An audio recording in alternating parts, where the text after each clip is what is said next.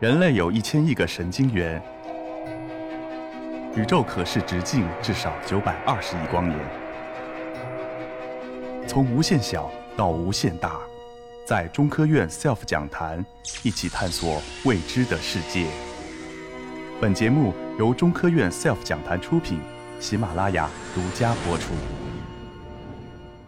大家好，今天我们的话题呢，主要会围绕着速度展开。先问一个小问题啊，我们从我们目前这个剧场出发，我们随便选一个方向，中间不停歇，你们走，谁能告诉我能走到哪里？大声回答我，直接说。什么？好吧。你会发现，你无论怎么走的话，我们还在海淀，对吧？这是因为呢，人的步行速度大概是每小时四到五公里，所以两个半小时，我们大概可以走到海淀区这样一个范围内。那如果我们想再快一点，可以坐什么呀？汽车，两个半小时可以到天津呐，或者是承德。如果再快一些，还有什么呀？高铁，对，两个半小时可以到，比如济南，到泰山。再快呢？自然就是飞机了。两个半小时的话，可以飞两千公里，差不多，可以到武汉呐、长沙。还有再快的吗？除了火箭，除了宇宙飞船，这些叫一次性的工具，除了以外还有吗？没有啦，非常遗憾。但是哦，我告诉你同学们啊，我们希望刚才像主持人姐姐说的那样子，如果我们要用两个半到三个小时从北京飞到纽约，大概距离是一万多公里的样子。现在我们还做不到，但是将来能不能做到？如果能做到的话，我们要研究什么样的技术去做它？所以这个就是我下面要跟大家分享的，叫做高超音速旅行。呃，刚才我反复提到一个词，就是速度。我们在航空航天领域呢，有一个专用的度量速度的名词，叫做马赫数。它就是指飞行速度和声音传播速度的比值。大家要记住，一个马赫数呢，就代表一倍的音速就可以了。如果按照音速来度量的话呢？咱们现在的飞机可以分为亚音速、跨音速、超音速几类。那目前我们常见的飞机就叫跨音速飞机，它飞行速度的话是比声音传播速度要低的。历史上最快的运营的飞机呢，叫做协和式飞机，它可以达到两倍的音速以上，这是真正载人的飞机。两倍音速什么概念啊？大概是一秒钟可以飞六百到七百米，非常快吧？但是我们觉得它还不够快，我们还要更快。一旦当我们的飞行速度达到五倍音速以上的时候呢，我们就叫做高超音速飞行。当然，以这么快速度飞行的飞机，我们自然就叫做高超音速飞机了。但是，我想同学们需要记住的是什么呢？高超音速这个名词啊，是由咱们中国人提出来的，就是照片上这一位，我们国家最著名的科学家钱学森先生，一九四六年就提出来了。记住了吧？那我们来看一下一架飞机是怎么飞起来的。咱们玩过氢气球吧？你手一松，它就飞起来了，是吧？你们知道是为什么能飞起来吗？氢气球？因为氢气比空气怎么样啊？轻，对，哎，所以你松，它就飞起来了。这种原理呢叫做浮力原理，所以这种飞行器叫做浮空气。呃，我手上有个东西握了半天了，能看清这是什么吗？纸飞机，对对对，都玩过是吧？啊，我现在如果松手，它会飞起来吗？不会是吧？那要怎么飞起来啊？我们来试一下吧啊！我今天早上在办公室折的，但是如果飞得不好的话，大家不要怪我哈，我好长时间没有玩过了。还可以啊，一一一会儿提醒我把它捡起来，然后废物一定要带走。嗯，为什么我要用纸飞机来扔一下呢？因为实际上我们知道，一架飞机啊，在天空中无论多么复杂。它飞得多么快？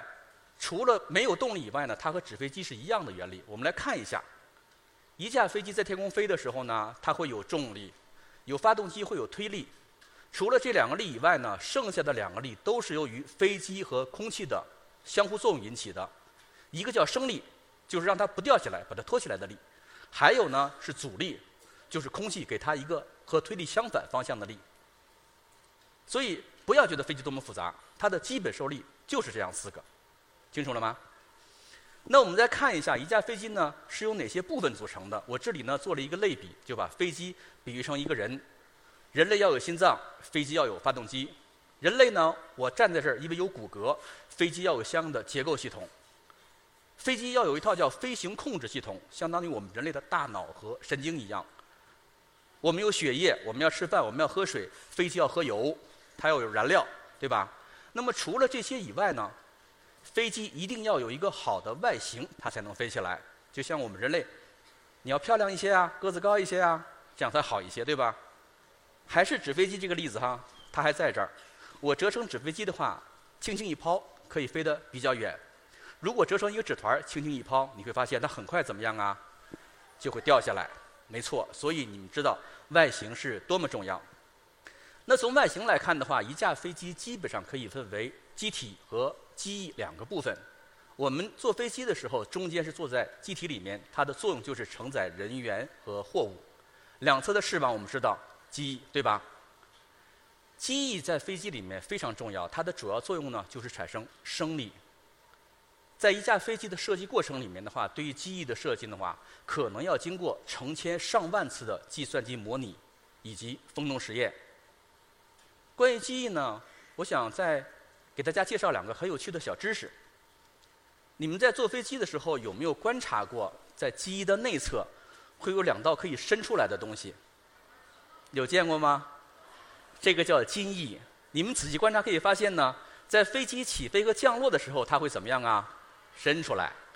正常飞的时候又会缩回去，没错吧？这是因为呢，在起飞和降落的时候啊，飞行的速度比较低，因此呢，需要机翼的面积要大一些，所以它要伸出来。而正常飞行的时候呢，如果机翼面积太大呢，我的阻力会很大，飞机会很耗油，因此呢，把它缩回去。同学们坐飞机的时候有没有观察过机翼的翼尖？有没有特殊的情况啊？你会发现有的翼尖呢会向上弯一下，有的呢会有一道小鳍，像鲨鱼的鱼鳍一样的，这个叫做翼尖小翼。它也是有空气动力学原理来支撑的，因为如果没有翼尖小翼的话呢，飞机在飞行的时候，它的翼尖。会卷起非常强烈的漩涡，这个漩涡会导致机翼的阻力大幅的增加。而有了这个小翼以后呢，漩涡不会消失，但是它会明显的减弱。这样子呢，整个飞机的阻力就会明显的减小。大家不要小看这个小翼啊！我举一个典型的例子：空中客车的三二零飞机，用了这个小翼技术以后呢，它的整个的阻力大概可以减小百分之四的样子，差不多。它一年的二氧化碳的排放量可以减少一千吨，相当于我们两百辆的家用小轿车一年的排放量，厉害吧？刚才我提到过，目前的这些技术呢，有关机翼的技术呢，都主要是基于我们现有的飞机，就是叫做跨音速飞机，它还没有达到音速的这样一个范围。历史上呢，最快的飞机叫做协和式飞机。它可以达到两倍的音速以上，这个是由英国和法国联合研制的。那我们可以看到呢，这个飞机和我们现有飞机差别很大，它有一个细长的机身，还有两侧像两个大三角形的一样的机翼。这是因为呢，一旦飞行速度超过声音传播的速度以后，它的阻力呢会大幅的增加。因此，空气动力学家通过研究呢，他们发现采用这样的外形，它可以很好的减小阻力。因此呢，协和飞机就采用这样的外形了。但是这样外形也有问题，因为它的机身特别细长，所以它的装载量很小。我们现在大飞机的话，可以装两百到三百人，最多的话可以达到五百人以上。但协和飞机，你们知道能装多少人吗？没错，一百人。它最大的载客量是一百二十八人，正常的运营一般就是一百人。同学们说的非常好啊。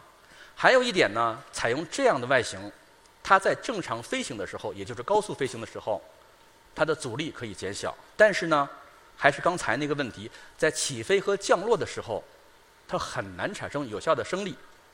那怎么来弥补它们呢？这个问题的解决只能通过发动机来解决。也就是说，我在起飞和降落的时候，拼命的加油门，让发动机的推力增加。这样子呢，利用推力的一部分分量，去平衡这个自身的重力，才能让它缓缓的起飞或者是降落。但是这样带来的一些新的问题就是什么呢？它在起飞和降落的时候噪音非常大，就像我们开汽车一样，你猛踩油门，你就会发现嗡嗡的一声，对吧？它也是这样子。伴随着噪音呢，还有燃油的消耗特别大，它非常耗油，在这个阶段。所以这些都是外形所导致的问题。但是遗憾的是，当时并没有很好的办法可以去解决它。我想有关协和飞机啊，给大家介绍一个特别有意思的小知识。刚才我提到呢，协和飞机呢，它采用了细长尖尖的机身和机头。如果飞行员在驾驶飞机正常飞行的时候没有问题，因为它只需要往前看。但是呢，它在起飞和降落的时候呢，这个细长尖尖的机头会干扰驾驶员的视线，让他的视野变得很差。这个就有可能导致安全事故。那因此呢，设计师们会提出了一个非常非常巧妙的办法。就是让协和式飞机的机头呢变成可弯的，在飞机起飞和降落的时候，我们可以看到这个机头向下可以弯一定角度，大概是五到十二度。而正常起飞的时候呢，它又恢复到正常状态。这样子，我在起降的时候，飞行员可以提供很好的视野；而在正常飞行的时候呢，又可以减小阻力。所以这是一个非常酷的设计，可以类比成为我们在动画片里看到的什么呀？变形金刚。但是呢，非常遗憾啊，因为刚才前面提到的问题，燃油的问题、装载量的问题，协和式飞机呢已经现在正式的退出了历史舞台。两千零三年的十一月二十六号，差不多就是十六年前，它完成最后一次飞行以后呢，然后就正式的退役了。现在我们可以在美国或者英国的博物馆里看到它的真实外形。但是尽管如此，我想人类从来就没有停止过对于速度的追求。大概最近的二三十年时间里面，高超音速这样一种新的飞行器已经开始进入了我们的视野。我们很希望将来能够飞得快一些，它会非常非常之快，但是呢，它的难度之大，也会让我们特别的加入特别的努力。我这里举几个例子吧。第一，我刚才提到了飞机一定要有发动机，但是同学们要知道。我们现在的这样的发动机，在高超音速条件下，它是没有办法产生有效推力的。现在呢，有一种叫做超燃冲压发动机的方案，正在往前推进，而且现在已经得到了本质性的突破，甚至已经经过了飞行实验。虽然距离呢，实际呢还有一段路要走，但是我们已经看到了高超音速的曙光。第二呢，当飞机以高超音速飞行啊，在空气中飞行的时候呢，它会和周围的空气分子。猛烈的撞击还有摩擦，会有什么现象发生？你们知道吗？会产生大量的热量，就像你们搓手，手会发热一样，摩擦会生热。就像你们犯错误的时候，爸爸妈妈打屁股，你们会觉得屁股火辣辣的疼，火辣辣就是发热了，明白了吗？嗯，但是呢，对于飞机而言呢，发热不是件好事情，这个热量没地方去散，只能加在飞机上面。随着飞行速度提高，飞机表面温度可能会达到几百度、上千度，甚至几千度。这个时候的话，我们现有飞机材料不行，它会化掉。现在虽然已经有材料可以抵抗这种高温了，但是它价格非常昂贵，可靠性也有待于进一步提高。所以我们还需要做很多的工作。第三块呢，就是外形。我这里面给出很多，我们可以看到跨音速的，看到超音速的等等。前面看到呢，从跨音速到超音速。它的外形的话，会有很大的变化。那如果我们到到了高超音速以后，到了五倍音速以上的速度的时候，应该用什么样的外形呢？现在我们还不知道。我给两个动画，我想说明什么问题呢？我想说明我们在高超音速条件下呀，会碰到什么样的问题。首先第一个呢，高超音速飞行的时候，飞机会和周围空气分子呢强烈的作用，它会导致阻力的急剧增加。就像我们骑自行车，你速度越快，肯定风阻越大一样。高超音速的时候，同学们记住，原理不一样，但是感觉差不多，而且更加的明显和剧烈。第二呢，我们希望飞机装的多一些，运载量大一些，一次也装两百人、三百人、五百人这样子。那么，如果你要装的多，飞机一定会变胖。就像我们变胖一样，会有很多问题。一旦飞机变胖以后呢，它也会产生很多新的问题。在空气动力学这个方面呢，最大的问题是什么呢？一旦变胖以后呢，它会在飞机的背面产生一道十分讨厌的干扰气流。这道气流呢，会使得飞行器的升力降低，阻力增加。所以怎么解决它？你们有办法吗？其实现在的办法很简单，比如说美国的波音公司，包括其他的叫赫尔墨斯公司，他们也有自己的方案或者策略。他们是想避免飞机背部这样一道有害的高压气流呢，那么他们就把飞机做的扁平一些。这样子的话，就可以把这道有害气流的干扰呢，尽量的去减弱掉。但是结果付出的代价就是容积率的或者容积的大幅降低。所以这种飞机将来只能坐十几人或者二十几人这样子。所以肯定只有大富豪才能坐起，我们估计大家人都坐不起。但是我们希望将来这个东西，这这种飞机的话，然后能够装更多的人，这个时候该怎么办？我差不多用了十年的时间来做这个问题，嗯。差不多在十年前，我有这样一个想法。刚才我提到，一旦容积增加以后，在飞机的背部，它会产生一道有害的高压气流。现在的做法呢，是把它的容积减小，压扁它，去减弱这道气流。那我想，能不能反过来想？我通过增加一个额外的部件，把这部分有害的气流利用起来，就相当于垃圾回收，或者是变废为宝一样。就带着这样一个思路呢，同学们可以看一下中间这张动图。我用一道锥来模拟我们真实一个飞机的机体，我在上面加了一个板，方方的蓝色的，我来模拟我另外增加的这样一个记忆。这张图是我们用计算机模拟得到的结果。我们可以看到呢，在这个板的中间有一块红色的区域，可以看到吧？这个红色的区域呢，就是一个非常高的高压气流区，也就是说，有了它以后。整个飞机的升力就会有一个大幅的提高。就这一件事情，我们在过去的十年里面，我们做了大量的理论分析，我们做了大量的计算机模拟，我们还在绵阳的中国空气动力学研究与发展中心，它也是我们亚洲最大的风洞群，我们做了几轮的风洞实验，就是把模型放到风洞里，用一股很高速的气流，几倍音速的气流吹下去，然后我们通过这种。下面这张圆形的图片，就是我们在侧边开一个窗口，然后呢，通过一套特殊的文影设备，把它气流流经这个模型的情况给它真实的拍下来。所有一切都表明，我们增加这个机翼以后很有效，效果也很好。所以差不多呢，经过了八年左右的时间，我们在去年的二月份，我带着我的研究生们呢，我们发表了一篇文章。这个文章呢，我们提出了一种全新的，我们自己提出来的。高超音速的外形，而且它的性能指标呢，可以说某种程度上可以说达到了世界最好。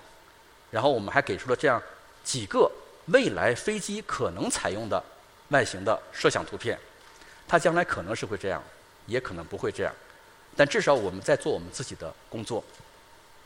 我想呢，介绍这么多呢，就像我刚才最开始提到的那样子，我们对高超音速飞行啊。还有大量的问题需要解决，包括像这个动力的问题呀、材料的问题呀、结构的问题呀。我们的工作呢，更多的是偏向于高超音速飞机的外形设计。我们的基础理论是空气动力学。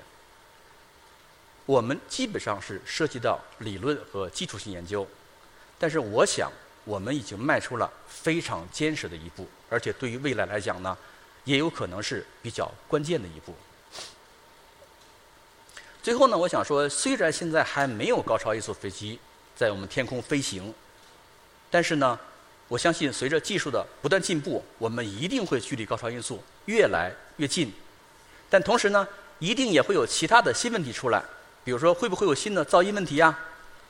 再比如，这种飞机将来会比我们现有的飞机的高度，飞行高度会高十五到二十公里，达到海拔三十公里左右。